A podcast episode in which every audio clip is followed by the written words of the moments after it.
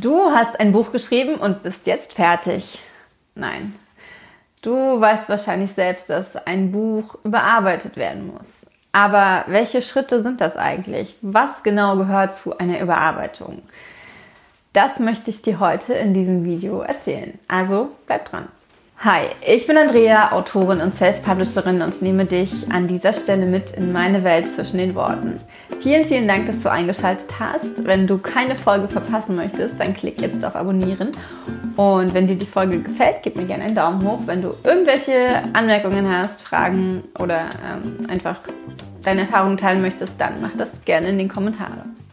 Mein Überarbeitungsweg habe ich schon in mehreren Folgen angesprochen, aber ich dachte, ich teile ihn wirklich mal zackig, Punkt für Punkt und fange deswegen auch zackig, Punkt für Punkt damit an. Nummer eins, drüber lesen. Beim oder nach dem Schreiben. Ähm, du kannst es entweder so machen, dass du dein ähm, Kapitel, was du am Tag zuvor gelesen hast, am nächsten Tag nochmal nee, geschrieben hast, am Tag zuvor, ähm, am nächsten Tag liest und dann ist das gegessen. Oder du schreibst einfach und schreibst und schreibst und schreibst und äh, liest dann alles zum Schluss nochmal, wenn du alles gelesen hast. Punkt Nummer zwei, Lücken füllen und auf Kontinuität prüfen und ähm, dann nochmal lesen. Das bedeutet, ähm, die ganzen Sachen, die du während dem Schreiben ähm, nicht wusstest und die dann irgendwelche Markierungen gemacht hast, müssen jetzt ähm, gefüllt werden. Wie heißt dieser eine Berg in, ähm, im Himalaya-Gebirge, der ähm, und so weiter. Oder ähm, hat meine Protagonistin wirklich die ganze, das ganze Buch über braune Haare oder habe ich sie zwischendurch mal blondiert aus Versehen?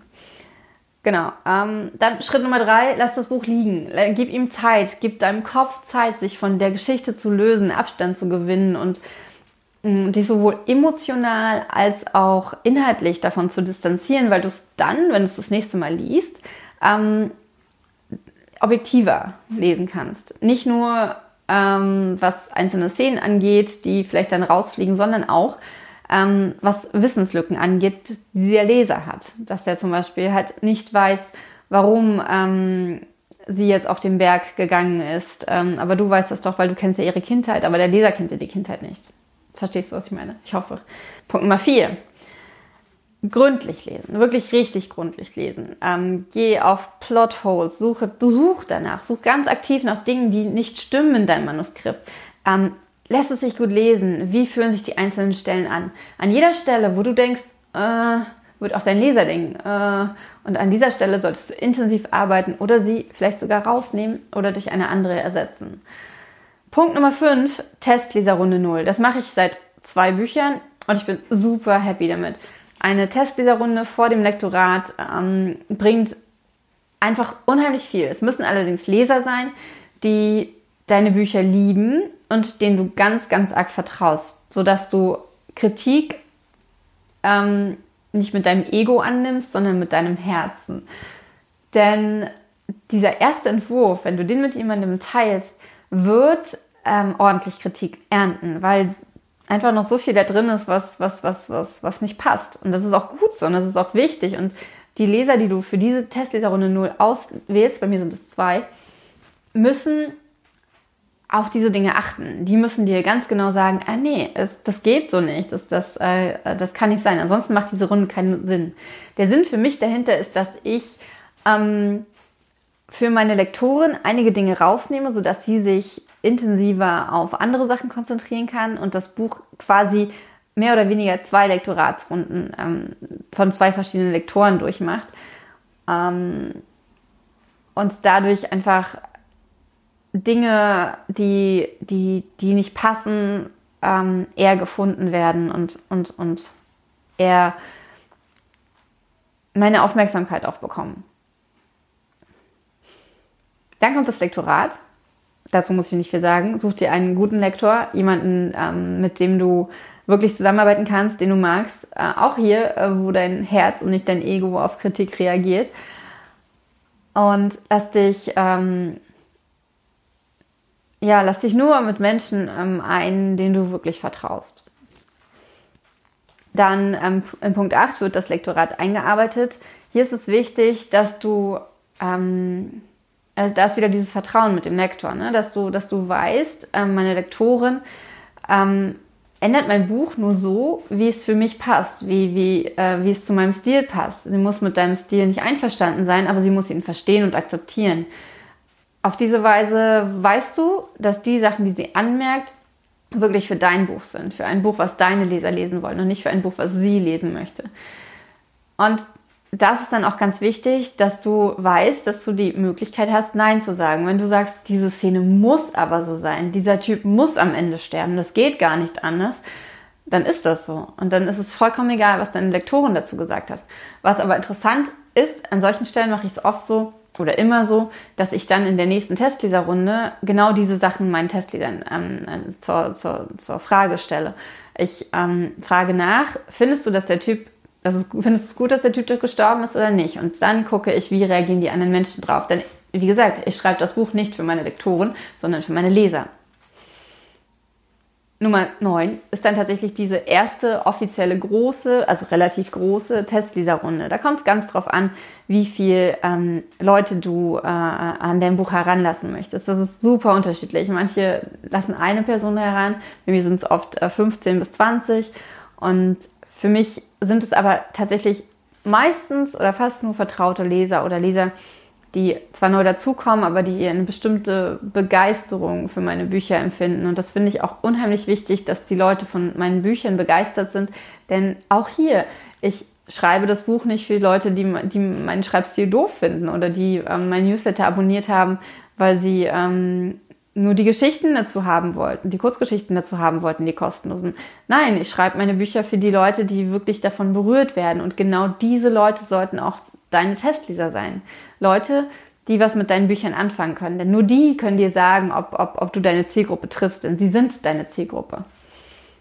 Ähm, Im zehnten Schritt ähm, fügst du dann das Testleser-Feedback ein. Und hier ist es ganz genauso wie mit dem Lektorat. Ähm, es geht nicht darum, jedes kleine kritische Feedback einzuarbeiten, sondern es geht darum, dein Buch besser zu machen. Und wenn dir ein Testleser was schreibt, wo du denkst, ja krass, das sehe ich auch so, die ähm, darf gar nicht auf den Berg steigen, ähm, dann ist das super. Wenn du aber sagst, doch, die muss da hoch, weil sonst trifft die ja den Typen nicht und keine Ahnung, ähm, dann, dann ist das auch so und dann ist das vollkommen in Ordnung. Und das wissen auch Testleser, beziehungsweise solltest du das deinen Testlesern klar machen Mm, dass es nicht darum geht, dass, äh, dass, dass sie jetzt ähm, dein Buch verändern, sondern dass sie einfach nur das sagen, was ihnen, was ihnen auffällt und dass, du, äh, dass sie dir Stoff geben, um darüber nachzudenken, um dein Buch intensiver wahrzunehmen und auch aus der Perspektive anderer wahrzunehmen. Punkt Nummer 11 ist dann das zweite Lektorat. Ähm, das ist ein Feinlektorat. Das bedeutet, da geht es gar nicht mehr so sehr um die großen Dinge, wobei das, glaube ich, auch sehr abhängig ist von der Lektorin. Bei mir kommen dann oftmals noch so etwas größere Sachen raus, ähm, was ich nicht so cool finde. Aber manchmal ist es halt so, manchmal fallen einem Dinge erst deutlich später auf. Ähm, es geht dann aber auch viel um, um, um den Stil und um auch schon, also sowieso die ganze Zeit um, um Rechtschreibfehler und so weiter. Und das vertieft einfach das Buch nochmal mehr. Und die Lektorin ähm, gleicht dann natürlich auch ab, was du beim ersten Mal äh, von, nach dem ersten Lektorat eingearbeitet hast. Er guckt sich die Veränderungen an. Sind die Veränderungen noch, machen die noch Sinn mit, mit, mit dem restlichen Text oder hast du jetzt neue Plotholes äh, reingebracht oder was auch immer. Ähm, ich mache dann noch meistens eine weitere Testleserrunde, die ist ähm, dann ein bisschen freier, ein bisschen ähm, da geht es dann gar nicht mehr so sehr darum, um, um das Fundamentale der Geschichte, sondern es geht mir ähm, viel dann halt auch um die Änderungen, die ich gemacht habe, um die Fragen, die sich während der anderen Überarbeitungsrunden ergeben haben, dass ich die nochmal mit, mit anderen, mit objektiveren oder also objektiver im Sinne von, dass sie die Vor, Vorstufen, die die anderen Entwürfe nicht kannten, Lesern durchgehen kann oder halt diskutieren kann. Dann lese ich mein Buch nochmal selbst. Und zwar ähm, möglichst irgendwie auf einer anderen Plattform, nicht auf dem Computer, sondern vielleicht auf dem auf dem E-Reader. Ähm, früher habe ich es ausgedruckt, das finde ich aber so umwelttechnisch und so weiter ähm, und kostentechnisch und außerdem ist auch so viel Müll, keine Ahnung, mache ich nicht mehr. Meistens lese ich jetzt auf dem E-Reader, weil man da auch Markierungen machen kann und ähm, ja, man durch diese andere ähm, Perspektive einfach auch nochmal ja mehr das Gefühl für ein Buch bekommt, das ist jetzt ein Buch und wie liest sich das als Buch und nicht mehr nur ein Manuskript auf dem, auf dem Computer, was dann irgendwie eher einer einem Aufsatz oder sowas gleich kommt vielleicht. Ja, und dann kommt das Korrektorat. Und an dieser Stelle geht es dann wirklich nur noch, da, da sollte dein Manuskript inhaltlich komplett fertig sein, denn alles, was du nach dem Korrektorat noch änderst, kann wieder und wird wieder Fehler enthalten. Das heißt, gib dein Buch erst dann ins Korrektorat, wenn du wirklich mit den anderen Überarbeitungsrunden fertig bist und ähm, such dir jemanden, der wirklich gut da drin ist. Ähm, ein Korrektor oder eine Korrektorin kann niemals alle Fehler finden. Das ist äh, völlig utopisch, ähm, eine völlig utopische Erwartung.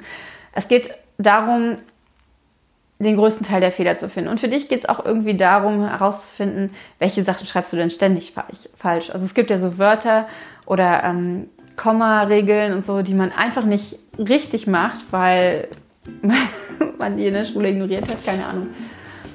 Aber genau diese Sachen fallen dir auf und genau diese Sachen solltest du dir hinterher aufschreiben, wenn es da so Häufungen gibt, die du ähm, ständig ähm, falsch machst, dass du dir halt beim nächsten, dass, dass du mehr darauf achtest, wenn du dann deine Bücher die nächsten Bücher schreibst.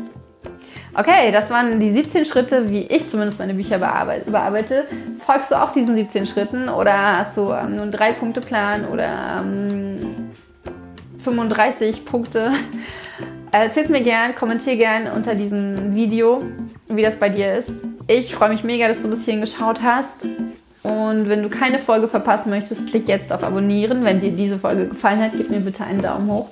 Und jetzt wünsche ich dir eine ganz, ganz tolle Zeit. Mach's gut, deine Andrea.